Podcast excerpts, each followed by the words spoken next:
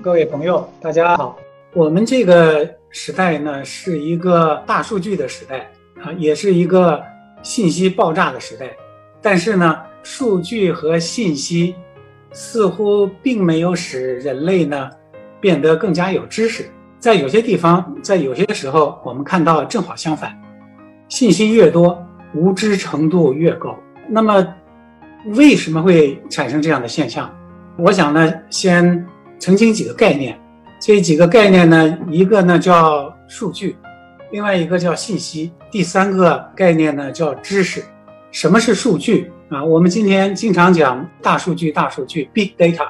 确实，我们从网上呢获得了海量的数据。所谓 data，所谓数据呢，就是来自世界的信号啊，它是我们所观察这个世界事物的一种最原始的表达。数据和信息。是有区别的，信息叫 information，information 呢，它是我们从数据中提取的有用的元素，这是和 data 不一样的概念。第三个概念呢叫知识，knowledge 就是有组织的和有逻辑关联的信息。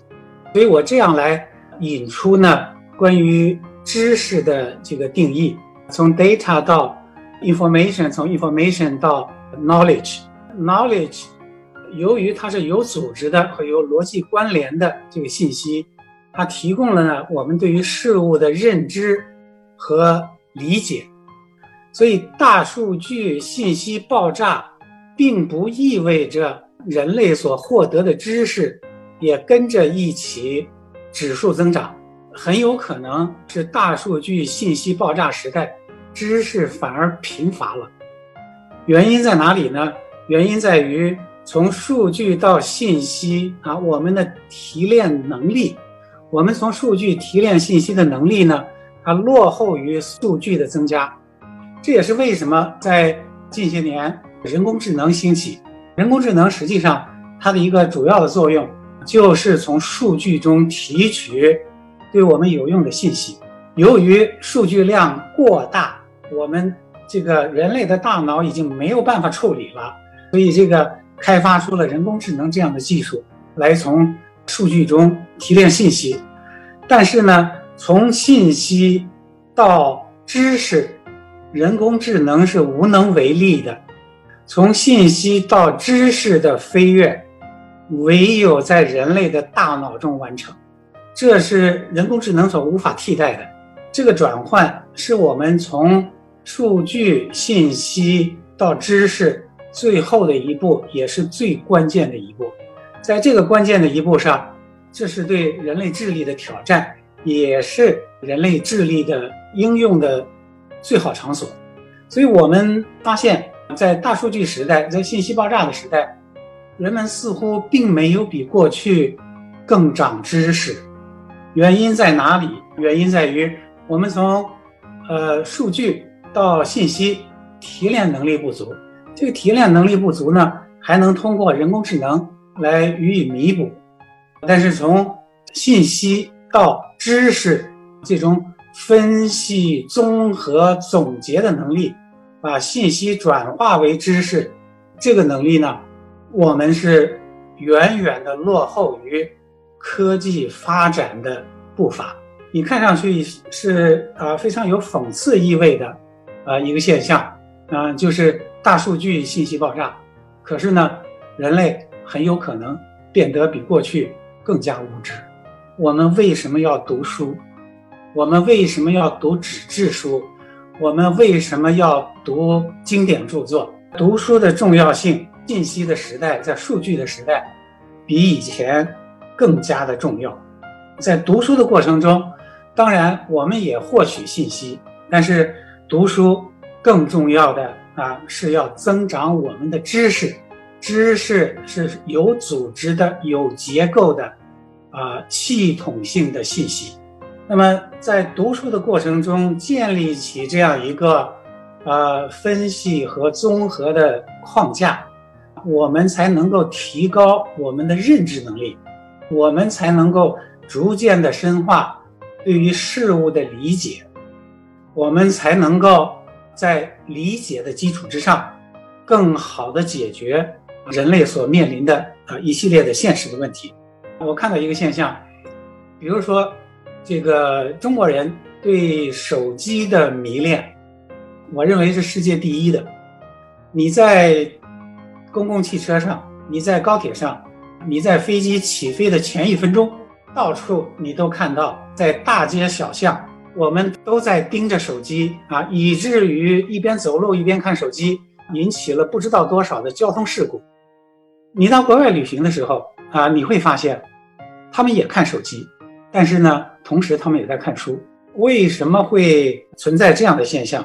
那么这样的现象持续下去，对我们来说呢，意味着什么？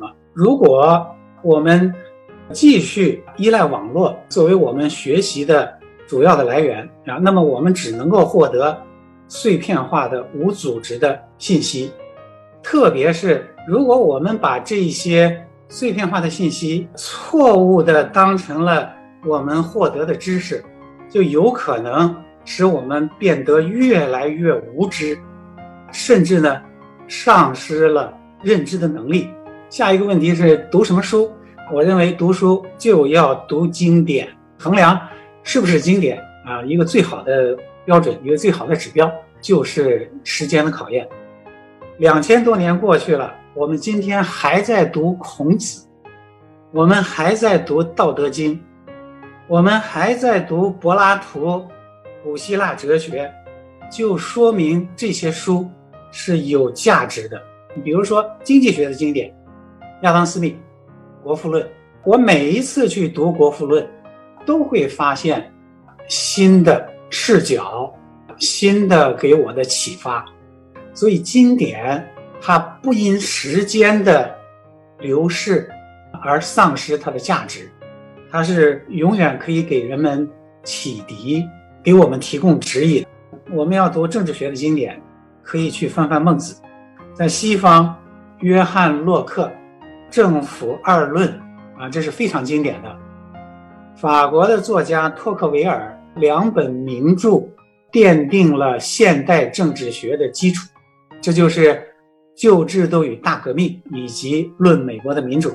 社会学我们必须提一下卡尔马克思，以及同样是德国人的马克思韦伯。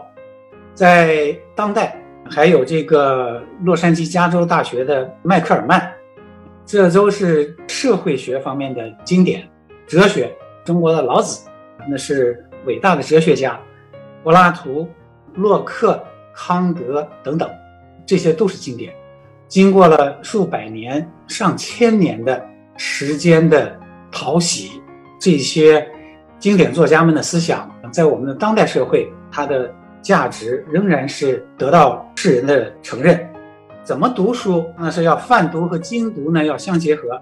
泛读不求甚解。比如说皮凯蒂那本书啊，六百多页。我拿到那本书的时候还没有中文版，我去读英文版，我说这书怎么这么长啊？于是我就把这本书当做泛读，抓住它的主要的脉络啊，抓住它的主要的概念，把它的这个思路搞清楚，把它的这个关键的概念搞清楚就行了。到后来。皮凯蒂这本书从泛读呢，又变成了我的精读的书了，因为我开始写一篇文章，在做系统性批判皮凯蒂的时候，你泛读就不够了，要进入到精读的阶段啊，所以我把皮凯蒂的重要的章节反复的去研读，那目的是什么？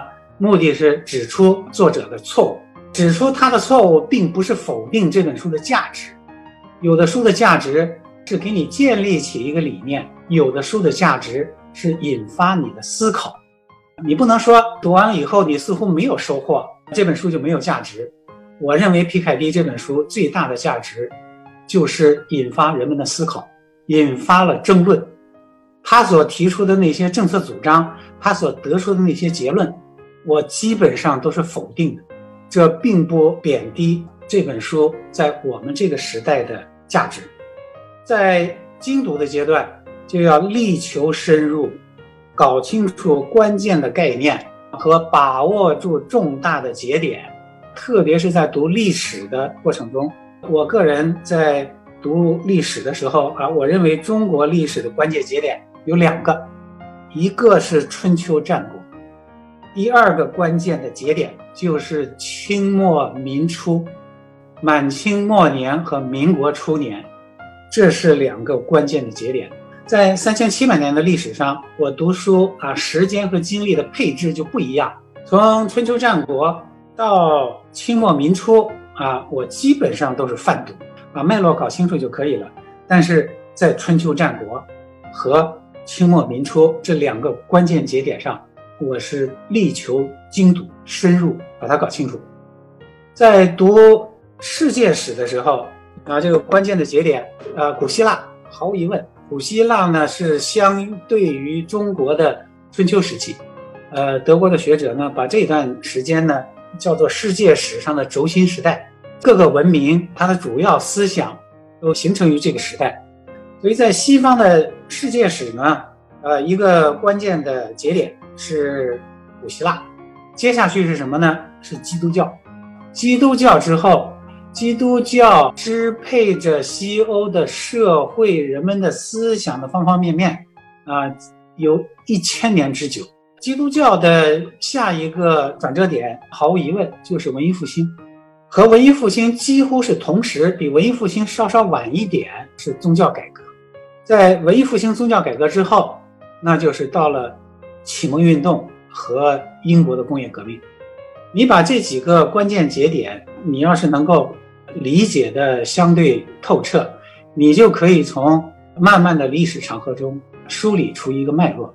你可以在阅读的过程中建立起你自己对于历史的分析和归纳的框架，从而呢形成你自己的历史观，形成你自己的世界观。信息并不意味着你有知识，必须把。感知转化为认知，而这个转化的关键是要有一个分析和综合的框架。呃，在我们今天这个呃互联网的时代，在大数据信息爆炸的时代，我觉得特别要强调读书、读经典，建立起自己的分析框架。这样的话呢，使我们面对海量的数据。面对爆发式增长的信息的时候，我们知道到哪里去提取我需要的信息。这种系统性的分析能力和综合能力，以及判断能力，来自于哪里？更多的来自于书籍的阅读，来自于经典的阅读。